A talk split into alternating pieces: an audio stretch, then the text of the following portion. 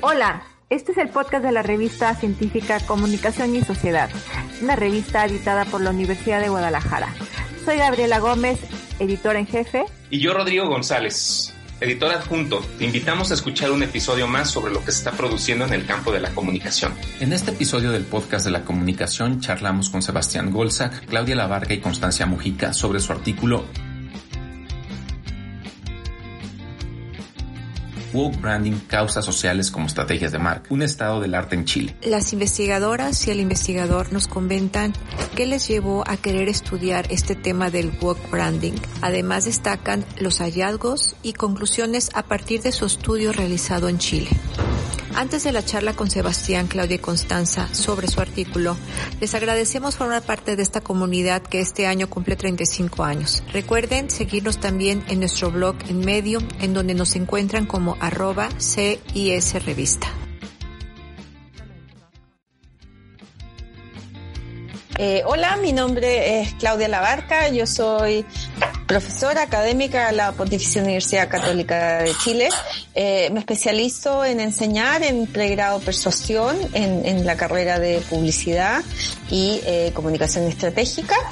Y mis áreas de investigación son confianza en las organizaciones eh, y en general todo el tema de marcas y confianza, publicidad, confianza y sistema político confianza. Hola, yo soy Sebastián Golzac, soy académico investigador de la Universidad de los Andes en Chile. Mis campos de investigación son en branding, en consumo y en segmentación bajo teoría del consumo cultural mediante el uso de la ideología identitaria como variable de agrupación. Mi nombre es Constanza Mujica, soy profesora asociada de la Facultad de Comunicaciones de la Pontificia Universidad Católica de Chile y mis áreas de estudios tienen que ver fundamentalmente con lenguaje audiovisual, periodístico y de ficción, con un marco teórico relacionado con estudios culturales, que es por donde entro a este tema de, de la publicidad.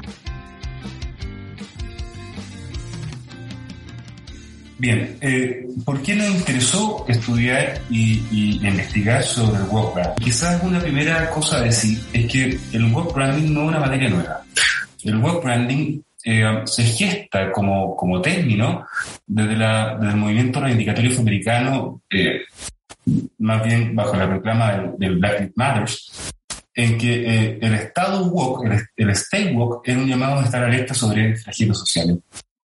Y las marcas utilizan entonces este término como, como una forma de estar alerta también a, a, los problemas sociales, entendiendo que hoy día las marcas están transitando desde ser símbolos de representación de la compañía a ser sustituto o complemento de la formación identitaria de una persona. Y, y en ese sentido, la sociedad les indica hoy a la empresa una, un rol de agencia. Y en esa agencia también un rol subsidiario del, Estado. Y por lo tanto, el work branding es, es un término que, que referimos a, a, cómo la ciudadanía, cómo las personas demandan de las marcas hoy una postura ideológica, una postura política y un compromiso sobre causalidades sociales que exceden su razón productiva. Claro, eh, es una manera, es un activismo, es un activismo eh, eh, marcario con características propias, digamos, que es lo que nosotros exploramos en el paper. Eh, lo que a mí me interesa de, del WOC, lo que me parece interesante es que, bueno, yo enseño persuasión y, la persuasión, como todo el mundo sabe, se ha complejizado mucho. Eh, eh, supone un, antes la persuasión suponía un receptor pasivo y ahora supone un receptor muy activo, ¿no? Que además le eh, endosa a la marca también una necesidad de activismo, de ser un buen ciudadano. Eh, tenemos que entender que yo antes de una zapatería quería unos buenos zapatos y a un precio accesible y ahora lo que quiero es que es, es sea un buen ciudadano corporativo, un buen ciudadano y entre esos buenos ciudadanos es que tenga un punto de vista, una ideología sobre los grandes temas que se están tratando, como el woke. Eh, y además es súper interesante porque eh, como todos estos, estos temas woke se asocian a ciertos washing, a ciertos greenwashing, pinkwashing, eh, LGTB washing, etcétera, es súper interesante entender cómo la industria publicitaria, tanto desde el punto de vista de los anunciantes como desde el punto de vista de las agencias, son capaces de llevar a cabo campañas que de alguna forma representen este tipo de activismo marcario. En ese sentido, entonces, con que cuenta Claudio, uno podría entender de que hoy día el marketing transita desde modelos que eran top-down, vale decir, que la marca imponía una forma de cómo ver el, mundo social y en eso tratar de imponer una cultura, a estrategias en que están siendo demandadas desde un bottom-up. Vale decir, hoy día la gente es la que espera y, y, y finalmente pone una expectativa a la agencia. Ahora, esto tampoco es nuevo. Eh, el brand activism y la forma en que las empresas han adoptado posturas políticas se ha expresado de múltiples formas en el pasado. Lo novedoso de esta investigación es entender el woke branding eh, desde una derivación del woke advertising, que fueron dos grandes casos, ¿no? Lo que fueron sindicados como el gran fenómeno de la publicidad en los dos últimos años. El primer caso es Nike, con, con la incorporación de Colin Kaepernick como rostro de campaña, justamente del movimiento reivindicatorio de Black Lives Matter. Y, la otra es Gillette, que cambia un poco la figura de este machismo eh, y, hace... De la propia definición de lo masculino. Tal cual. Y de ahí redefine la marca y vota su eslogan de 50 años y se vuelve a definir un servicio de una ciudadanía que le exige nuevamente un rol desde una posición distinta. Ahora, desde los principales hallazgos que, que, logramos revisar desde, desde este de este encuadre es que si bien Chile tiene un mercado sofisticado en el mundo publicitario y tiene eh, destacadas agencias profesionales y ha sido largamente premiada en la región, eh, no encontramos tanta evidencia de que el web branding permeara hoy día de una manera tan evidente en el mundo financiero. Y hoy día la agencia en Chile está mucho más enfocado en una parte pequeñita de lo que podemos entender como web branding, que es el propósito. Todas las empresas están en busca de un propósito, de una forma de entenderse y entenderse en, en un contexto social y cultural, pero que resulta ser una mirada un poquito limitada del fenómeno como un ambiente mayor.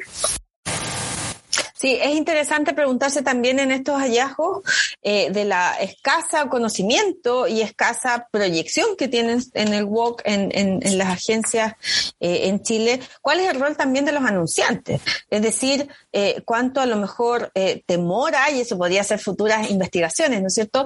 Cuánto temor hay a abanderarse con algún tipo de activismo que en América Latina tiene ribetes diferentes a lo mejor al ejemplo que estamos poniendo de Gillette y de, y de, y de Nike, ¿no? Entonces, eh, sería interesante saber cómo se desarrolla o cómo se va a desarrollar o cuáles son los temores, las aprensiones que tienen las marcas locales, no solo chilenas, sino que también latinoamericanas, porque sería interesante replicar este estudio también en otros eh, países de la región. Eh, hay un woke latinoamericanos, por ejemplo, podrían ser cosas interesantes que, que, discutir, ¿verdad?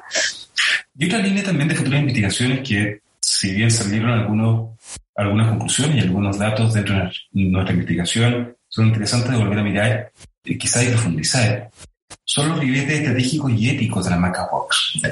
¿Cómo construir una marca woke? ¿Cómo poder establecer un buen negocio ciudadano desde una cultura corporativa distinta? Estamos en un mundo que converge a una situación de crisis. Y, y, quizás el claro ejemplo reciente y lamentable es la guerra en Ucrania. Las marcas que huyeron de Rusia, que hicieron una postura ideológica al retirarse de los mercados rusos, eh, claramente están adoptando de alguna otra forma una postura woke. Quizás sea conveniente preguntarse cuál es la estrategia que sustenta esa postura, cuál es la mirada a largo plazo que van a abrazar y cómo de manera consistente pueden legitimarse como agentes de cambio o agentes que atraen a consumidores por razones distintas, más profundas. Y a la vez actores geopolíticos. A la vez se convierten en actores importantes geopolíticos. Tal cual. Y quizás también conviene en eso adelantar una, una una futura investigación que quizás sea de más largo aliento. Pueden ser las marcas WOC también, eh, o pueden cumplir un rol de embajaduría, pueden generar diplomacia pública.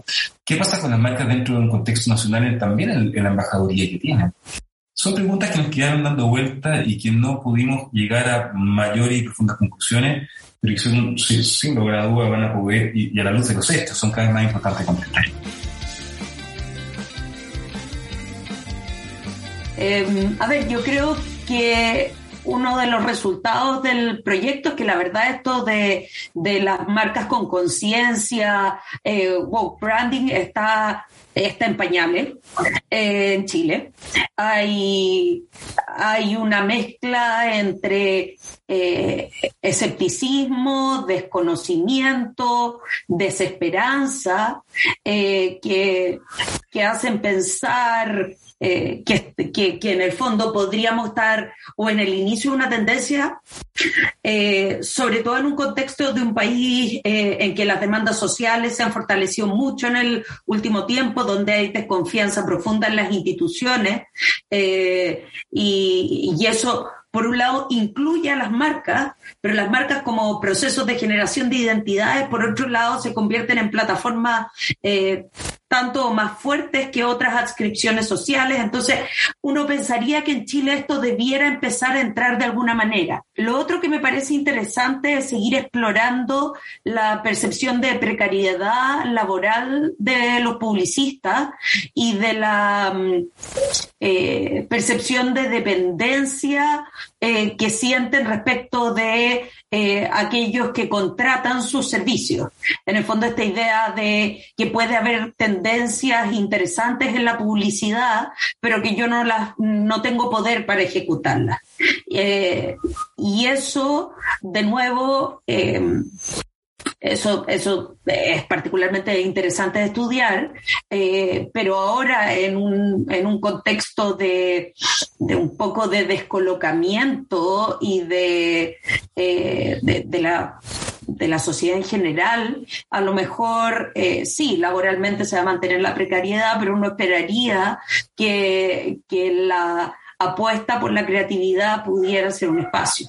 Eh, y que por un lado la precariedad de la publicidad tradicional implica, eh, puede tener, eh, ser una tremenda oportunidad para la publicidad más libre, con, con, contratos más a plazo fijo, pero, pero por proyecto, pero por, pero por lo mismo con una efervescencia mayor. Yo creo que esa, esa yo diría que son las dos grandes proyecciones. Y tercero, sería interesante ver cómo, cómo se manifiestan estas tendencias en el largo plazo. Es decir, eh, cómo se manifiestan y por otro lado, cómo son recibidas en el largo plazo. En el paper hablamos de la eh, de, que esto de el estar despierto socialmente consciente puede ser un beneficio en la medida en que se perciba que hay cierta sinceridad o honestidad de la marca eh, y, ver si eh, esto es posible sostenerlo en el largo plazo más allá de una campaña determinada eh, puede ser bastante interesante como proyección.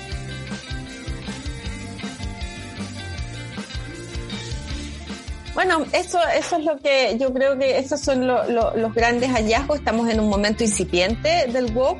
Eh, incluso llama la atención que algunos de nuestros entrevistados para, para, este, para esta mm, eh, investigación mm, realmente no estaban en, en, conocimiento de lo que era el concepto y lo confundían con conceptos similares. Eh, y, y, y, de ahí desarrollar a lo mejor eh, futuras investigaciones que esperamos poder traerles a ustedes. Eso, muchísimas gracias. Gracias por llegar hasta aquí. Te invitamos a seguir escuchando este podcast en iVoox, Spotify o tu servicio favorito de streaming de audio. Recuerda que nos encuentras en Facebook como Comunicación y Sociedad y en Twitter como arroba CIS Revista. Y desde nuestro sitio web puedes descargar todos los artículos de la revista en www.comunicacionesociedad.cux.udg.mx desde donde puedes suscribirte también a nuestro boletín mensual. La producción estuvo a cargo de Itzel Lugo, encargada de difusión. Yo soy Cristina Gallo, editora técnica, y nos escuchamos en la próxima.